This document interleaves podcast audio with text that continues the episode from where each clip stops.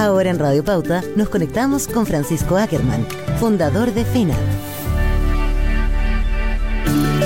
La cortina ya lo anuncia, Francisco Ackerman está con nosotros en el estudio para hablar de nuestros bolsillos en este mes. ¿Cómo estás, Francisco? Muy bien, ¿y tú? ¿Cómo estuvieron las vacaciones? Maravillosas. ¿Con ahorro? Maravillosas. Con ahorro, fíjate, sí, sí. Bien, sí. bien. O Y sea, son no- no tarjetazo, veces- no tarjetazo. no tarjetazo. Tarjetazo sí, pero porque me gusta para acumular puntos. Porque eso es distinto. Eso es bien ocupado. Bien o sea, tarjetazo bien ocupado. Bien, bien ocupado, exactamente. Pero sí, esta vez fue con ahorro. Y, lindo. y- y tengo que admitir que no siempre lo ha sido, pero esta vez sí, sí fue con ahorro. De hecho, eh, consideramos todas las compras, desde Navidad para atrás, pensando en, en las vacaciones. Así que sí, estoy Ah, eso contenta es y relajada. ¿viste? Eso es cuando uno ya empieza a planificarse mejor. El problema es marzo, ahora, Sí. ¿O no? ¿Y cómo estamos para marzo, en tu Eh, caso? Estamos, estamos ¿Hay- sacando ¿Hay ahorros? Hay algo de ahorros, eh, no sé si es que van a ser lo suficientes porque además de los gastos tradicionales me ha pasado que se han tenido que incluir también varios arreglos de la casa y eso Ah, siempre... Eso fue un final- imprevisto, es- sí, y esos imprevistos son los que te matan Ahí está finalmente. el, el clásico Sí. cuando uno dice tener un poquito el presupuesto de emergencia, Ay, sí. porque siempre hay emergencia. Siempre. o son los hijos, o es la casa, o es lo del choque, o es algún algo pasa. Sí, efectivamente. Pero, pero bueno, se nos viene marzo y obviamente eh, también hay que planificarlo, aunque quede poquitos días. La otra vez lo conversamos, que eh, si ya están las cartas echadas, ya no tengo mucho que hacer, tratar de irse por el ahorrar lo más posible dentro de las compras que te toquen. Por ejemplo, yo fui hace dos semanas al mall porque tenía que ir a comprar algo y vi los uniformes que, como típico, que se venden mucho más barato cuando llevan harto antes de la temporada. Sí, Y cuando estáis medio encima ya te están empezando a... Los precios son la- el, el- el tercio, la mitad. Entonces, anticipadamente decir qué necesito, cuál es la lista real. Lo importante es visibilizar qué es marzo. Mm. Si uno dice, oye, sí, es que marzo es duro ya. Pero, ¿cu- ¿qué es duro? A ver, ¿cuánto? Ya, ah, el seguro, el- no sé, por permiso de circulación. ¿Cuánto me cuesta? Ya, 20, 50 lucas, por decir algo. ¿Cuánto me cuestan los útiles escolares y todo lo que tengo que comprar? ¿Uniforme tengo que comprar? No, mi hijo no creció, ya hablé. No. Se quedó- Ojalá. se quedó chiquitito. ¿no? Ojalá, no, no, yo ya vi que tengo que dejar las zapatillas que ocupó el año pasado y ni Sí. siquiera las va a poder heredar la, la más chica, en realidad, pero bueno. No, pero ahí uno tiene que ir eh, haciendo esa lista y decir, oye, cuento corto, marzo, si un mes normal me cuesta, no sé, 800 lucas, en marzo me cuesta 1.200.000, wow, o sea, ya. Y ahí tengo que decir, primero, ahorré para el mes normal por lo Mm. menos, ya, su- supongamos que sí. Y ahora es, ya, son 400 lucas que no tenía pensado, porque nunca la había hecho, y aunque sea todos los años igual, pero ya este, ahora me di cuenta. Ya, fregué nomás, pues en el sentido que quizá no voy a poder ahorrar de aquí a marzo, ya estamos encima. Pero pe- saber que, oye, eso es más o menos el extra que tengo que hacer para el próximo año. Si uno lo ve ah, sacando cuenta, son, no sé, 35 lucas mensuales. Es algo que se puede hacer. Si uno dice, ese, es- ese es mi extra, uno tiene que calcular su extra, obviamente, Claro. de acuerdo a su sueldo. Para dejarlo para el otro año y este año decir, ¿sabes qué? Voy a tener que tomar el crédito. Y después voy a tener que ver si esas condiciones me va a permitir pagar ese crédito y además ahorrar esas otras 35 lucas para el próximo año Sí. para no tener que estar siempre como en esa bicicleta. Y aquí es donde uno también tiene, que yo estoy muy motivado por, ayer te hice una entrevista, te, te morí, o sea, pero que ¿Con quién? se llama Cami Pastry Lover, ¿Ya? ¿ah? de 29 años, gastrónoma, se pagó su propia carrera, le paga a sus hermanos sus carreras, o sea, se ha tenido que hacer cargo de su familia en gran parte y 29 años, ojo con esto. Y de repente me decía que, que hacía para estudiar, pucha, se motivaba. eh, dijo, pucha, esta carrera no me está sirviendo porque me está enseñando a ser ayudante de cocina. Entonces yo quiero ir a Francia a aprender las técnicas que yo quiero aprender. Y empezó a hacer tortas en las tardes. O sea, estudiaba, como, estudiaba y trabajaba como condenada al principio, obviamente, pero bueno, hay que hacer esfuerzo si uno quiere llegar más lejos. Y, cuento corto, eh, a sus 26, por ejemplo, hizo, eh, ya le estaba yendo bien haciendo tortas y con estos cursos empezó a vender sus cursos como presenciales porque era muy conocida. Eh, viene la pandemia, dice yo no me voy a tirar a, la- a llorar. Dijo que tuvo tres días más. Dijo, ¿y sabes qué?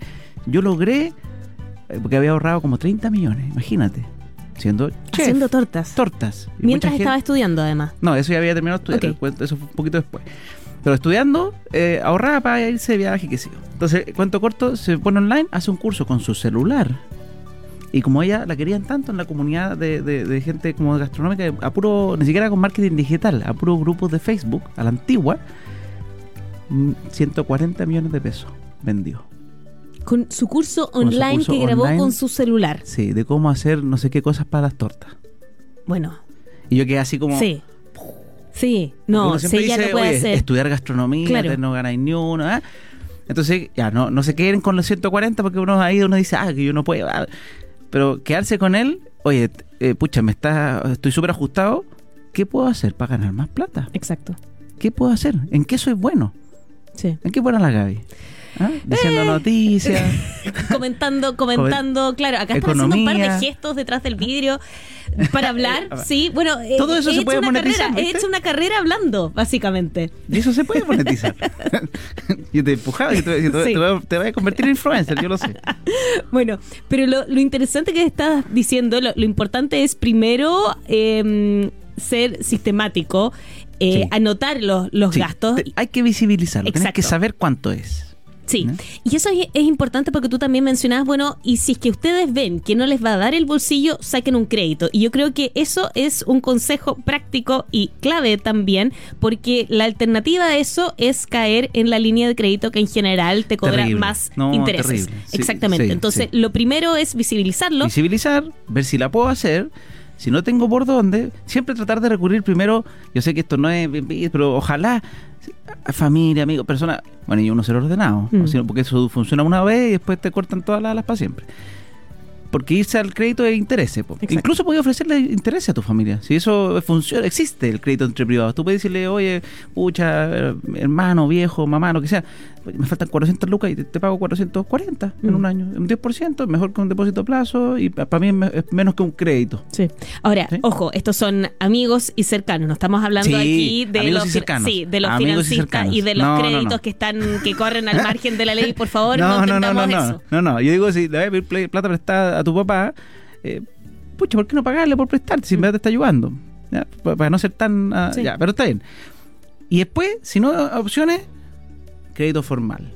No línea de crédito que siempre tiene los intereses más altos posible, igual que la tarjeta de crédito. Hay gente que usa la- avance en efectivo Sí. o usa la tarjeta pensando como, como que fuera una extensión del sueldo y te cobran intereses más interés rotativo. ah, Y al final terminas casi llegando a la máxima. Mm. O sea, están entre un 25 y un 40, que es la máxima. Y un crédito de consumo, quizás bien planificado, que tú dices, oye, ¿sabes qué? Ya, esta vez me voy a meter en este hoyo, pero pucha, a 24 meses me va a quedar una cuota chiquitita, interés, no sé, pues 12% conseguí. Ya, ese es mi castigo, o sea, 12% por, por desordenado. Mm, ¿ya? Y ahora, volver a cómo generar más lucas. sí. Porque no puedo vivir de crédito, no puedo vivir de deuda y de pagar la deuda y después tomar otra. Entonces hay que empezar a, a- a gestionar. O esa es mi pega, que, que- y, y ojo, no es una o la otra. Mm. Puede ser que en mi pega me vaya mejor porque me estoy haciendo las cosas bien, me están dando más proyectos, tomo mayor responsabilidad. Pero en paralelo también puedo pensar en hacer cosas. A, a mí me gustó algo de la pandemia, hay muchas cosas malas y todo, pero que yo conocí muchos emprendedores nuevos, muchas personas, amigos que, ah, no, si yo soy pésimo para vender, compadre, soy pésimo para vender. Y de repente ahí ver el WhatsApp mandándote, cómpreme paltas, cómpreme pollo, cómpreme, todos comida, pero, pero como que El pisco sour. pisco Bueno, no, sour, no pisco sour casero, ¿cuánto, cuánto pisco sour casero flotó en la pandemia? Y todos, y todos podían vender, parece. y obviamente quizás no se hacían su mismo sueldo, entonces después cuando volvieron a tener pega, como que se les vuelva a apagar la flama. Mm. Y, y de repente no, no la paguen, por lo menos dejen la velita, una, una velita con un, ese ahorro para que para pagar todos los gastos. Sí, bueno, entonces tenemos visibilizar, Visibilizar. los gastos, ver si es que se pueden generar ingresos No, no, adicionales. antes de eso es ver si puedo pagarlo con lo que tengo. Exacto, sí. ver si puedo generar ingresos adicionales rápido. Eh, Normalmente los ingresos no son tan rápidos, Mm. pero ya. Si no, buscar de dónde puedo sacar la plata, ojalá algún cercano, si no, fuentes oficiales. Eh, fuentes oficiales, o sea, me refiero crédito de consumo, cotizar. Mm. Por favor, coticen porque uno pierde mucha plata por ir a la más fácil, a la primera. Y tengo otro consejo que te- te lo estoy copiando Ah, en mira, realidad de, ver, de ¿cuál? ocasiones anteriores. Encanta, y cuando hicieron esa lista de los gastos en donde ponen los útiles escolares, Sí. la plata, por ejemplo, del swap, bueno, vean los descuentos que existe también para Ah, cada elemento. Sí, pues. Porque yo hago ese listado, reviso los bancos con los cuales tienen descuento también algunas de las tiendas de los útiles escolares. En estos tiempos también empiezan a, a surgir las ofertas también con el swap con determinada No, eh, aseguradora. lucas, sí, en algunos, o sea, Igual. siempre tienen que revisar, eh, ahí recuerden los típicos típico, hay cuentas, Culebra, la del descuento, que es una niña de Instagram que sube ¿Ya? puros descuentos todos los meses. ¿Cómo se llama? La del descuento. La del descuento. La del descuento, así. Ya. Es una Instagramer que trabaja en su vida normal. Y de hecho, conversamos porque no, me dijo, ¿cómo se podía monetizar esto? Porque le está yendo súper bien, pues, pero no sabe monetizarlo todavía. Está en eso, ¿viste? Pero todos los meses descuento. Y todos, todos, así como tarjeta, todas las tarjetas de crédito, débito, prepago. Porque a veces uno dice, no, pero es que voy a tener que sacar una cuenta corriente. No, no, no. Hay tarjetas que son prepago, que son gratis. Y te sirven para tener algunos descuentos en algunos. Billeteras electrónicas también. Billetera electrónica. Sí, totalmente. Hay muchas, muchas formas. Vayan de a poco. Yo sé que quizás estamos muy encima de marzo para hacer toda a la vez, pero pucha, partan por una. Si partiendo se avanza, es como la escalera, la escalera se sube con el primer peldaño, no se, no, no, no corra para arriba al tiro. ¿Tú estás preparada para marzo? Sí, ¿Sí? sí, ¿Con puros ahorros? sí. Maravilloso. Felicitaciones por eso. Yo tengo que hacer el listado. Igual no tengo tanto en marzo, porque piensa que yo tengo auto arrendado, entonces no pago ningún permiso, no pago nada, pago cuota mensual. Mi hijo todavía no entra. Ah, no, mentira, entró a jardín y ahora sí me Ah, Oh, ¿viste? ¡uh, Tienes que! Tienes que comprar los útiles escolares. Pero ya compramos casi todo. Ah, Sí, ok. Porque hizo como un playgroup en enero, en enero y ahí ya compramos los materiales, la de mochilita. Pero sí, fue más de lo que presupuesté. Por suerte tenía los ahorros, pero ahí me doy cuenta que a veces en los hijos uno como que como que sus planes con- contra su realidad. Uno tiene que hacer los planes, es como que póngale bono al plan. ¿ah? Siempre, siempre.